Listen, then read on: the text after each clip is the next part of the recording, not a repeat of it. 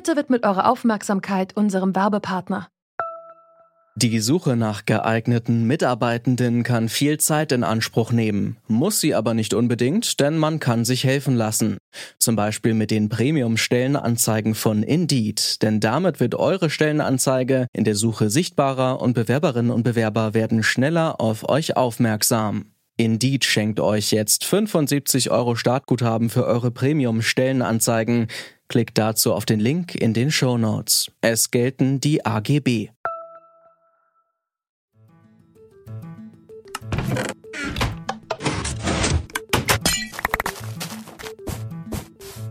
So klingt es, wenn man in dem Spiel Minecraft etwas baut.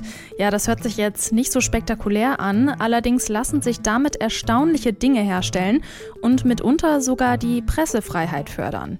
Seit neuestem gibt es dort nämlich eine Bibliothek, in der staatlich zensierte Texte von Journalistinnen und Journalisten in den jeweiligen Ländern frei zugänglich sind. Wir haben uns gefragt, welches Potenzial bieten solche popkulturellen Plattformen für die Pressefreiheit? Heute ist der 24. März 2020. Mein Name ist Lara-Lena Götte. Hi. Zurück zum Thema. Die sogenannte Uncensored Library wurde von der Organisation Reporter ohne Grenzen entwickelt. Die setzt sich weltweit für Pressefreiheit und gegen Zensur ein und möchte mit dieser virtuellen Bibliothek einen Beitrag für eine freie Presse in restriktiven Staaten leisten. Wie die Bibliothek funktioniert und warum sich für das Projekt ausgerechnet ein Computerspiel wie Minecraft eignet, darüber spreche ich mit Christine Besse von Reporter ohne Grenzen. Guten Tag, Frau Besse. Hallo. Warum eignet sich denn ausgerechnet ein Computerspiel wie Minecraft so gut, um damit staatliche Pressezensur zu umgehen? Also das Gute ist, dass Minecraft eben in allen Ländern verfügbar ist, auch in den Ländern, wo eben Inhalte zensiert werden und Medien. Und das äh, haben wir uns damit zugute gemacht. Wie wurde die Bibliothek denn bestückt? Also welche Texte aus welchen Ländern waren da besonders wichtig? Wie habt ihr das ausgewählt? Also das waren eigentlich zwei Aspekte. Zum einen war es eben wichtig, dass in den Ländern eine große Minecraft-Community vorhanden ist. Ähm, es müssen eben auch wirklich die Leute erreicht werden über das Spiel und ähm, eben auch ein hoher Grad an Internetzensur herrschen. Und so ist das zum Beispiel in Ägypten. Da werden viele Webseiten blockiert und zensiert von der Regierung. Es gibt äh, Gesetze, die das Internet zensieren und Madamasa, also unsere, unser Kooperationspartner in dem Fall, ist eben eines der wenigen Qualitätsmedien, die noch verfügbar sind, aber leider auch zensiert in Ägypten. Das ist ja jetzt, glaube ich, bislang eine Handvoll Journalistinnen und Journalisten, die da Texte veröffentlichen. Gibt es Pläne, das Ganze noch weiter auszuweiten? Ja, also das ist natürlich schwierig, weil es sehr viele Kapazitäten erfordert. Wir haben jetzt schon mehr Artikel hinzugefügt. Wir haben jetzt 25 äh, insgesamt, ähm, noch mehr Artikel eben aus den Ländern, die bereits vorhanden sind. Vor allem aus Russland, weil wir gemerkt haben, dass da sehr viele Spieler und Minecraft-Spieler die Bibliothek betreten aus Russland. Wir planen aber auch noch ähm, ein oder zwei Länder hinzuzufügen. Da ist natürlich jetzt noch die Hürde, dass wir auch ein extra Gebäude im, auf der Insel errichten müssen, weil die Räume sind ja jetzt schon fertig und ähm, da wollen wir auch, können wir auch nichts mehr verändern. Aber vielleicht könnte es noch einen kleinen Pavillon geben im Garten auf der Insel, ähm, sodass wir dann noch mehr Länder hinzufügen können. Kann ähm, die Uncensored Library von den jeweiligen Regierungen einfach gesperrt werden oder was unternehmen die dagegen? Könnten die euch im Prinzip verklagen?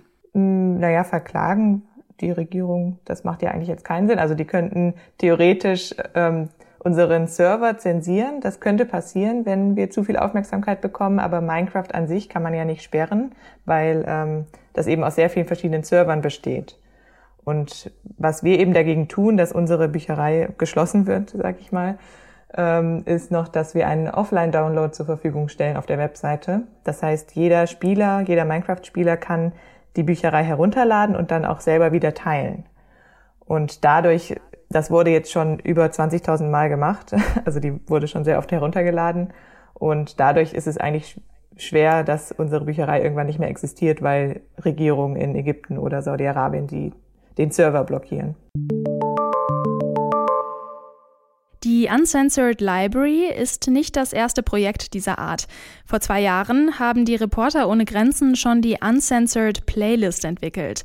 Da wurden zensierte Pressetexte zu Popsongs verarbeitet und dann bei Spotify hochgeladen. In China sind auch schon verbotene Texte in Fantasiesprachen aus Star Trek oder Herr der Ringe übersetzt worden, um so staatliche Zensur zu umgehen. Wie effektiv solche Projekte tatsächlich sind, das frage ich Linus Neumann, Sprecher der größten europäischen Hackervereinigung, dem Chaos Computer Club. Hallo, Herr Neumann. Hallo, schönen guten Tag. Wie nützlich sind Projekte wie die Uncensored Library im Computerspiel Minecraft, die von Reporter ohne Grenzen ins Leben gerufen wurde? Also es gibt viele unterschiedliche, auch äh, sehr elegante Methoden, diese Zensurmethoden zu umgehen. Das ist natürlich sehr wichtig für diejenigen, die auf diese Informationen Zugriff brauchen. Man darf aber natürlich nicht vergessen, dass trotzdem der, der Effekt der Zensur nicht vollständig ausgehebelt wird. Ja, also bestimmte Informationen sind eben für den größeren Teil der Bevölkerung dann nicht zugänglich oder man muss Tricks kennen, um darauf zugreifen zu können. Das heißt, es sind ja notwendige, wichtige Methoden, diese zu umgehen, die natürlich auch die Zensur ein bisschen schwächen, die aber nicht die Zensur vollständig wirkungslos machen und jetzt das Problem quasi für die Gesellschaft vollständig lösen könnten. Also die Zensur muss natürlich trotzdem aufhören.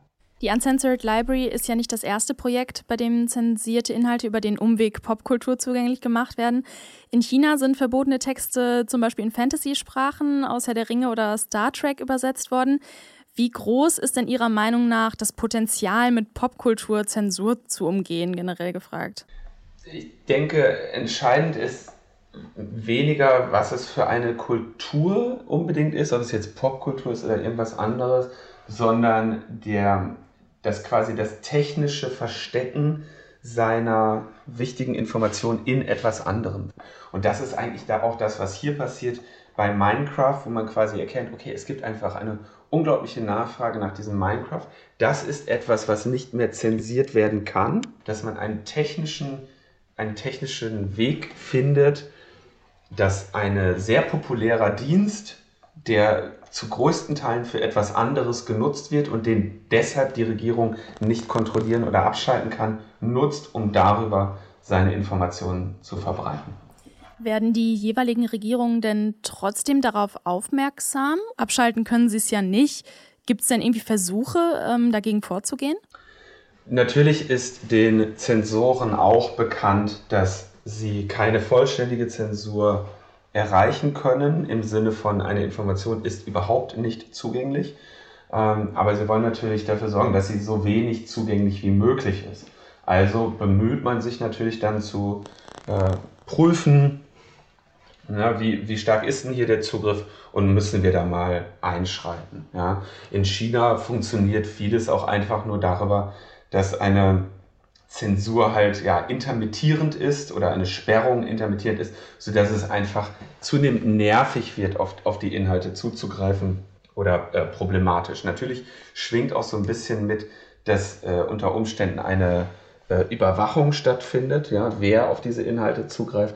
Insofern ist davon auszugehen, dass Wege gefunden werden, das jetzt ein bisschen im Auge zu behalten, zu gucken, wie viel der Zugriff dort stattfindet, ob das für die Zensoren in einem erträglichen Ausmaß bleibt und ansonsten leiten sie halt langsam ähm, Schritte ein. Und gerade wenn man jetzt vom Spielebereich redet, darf man ja nicht vergessen, auch in Deutschland wird ja gerne mal diskutiert, in diesen Bereich einzugreifen. Ja, es ist nicht lange her, dass unser Innenminister vorgeschlagen hat, dass also diese Teamspeak Gespräche, die Leute äh, beim Spielen nutzen, irgendwie abgehört oder erfasst werden müssen, weil er hier eine Risikoschutzlücke gesehen hat, dass Terroristen sich darüber unterhalten würden. Ja?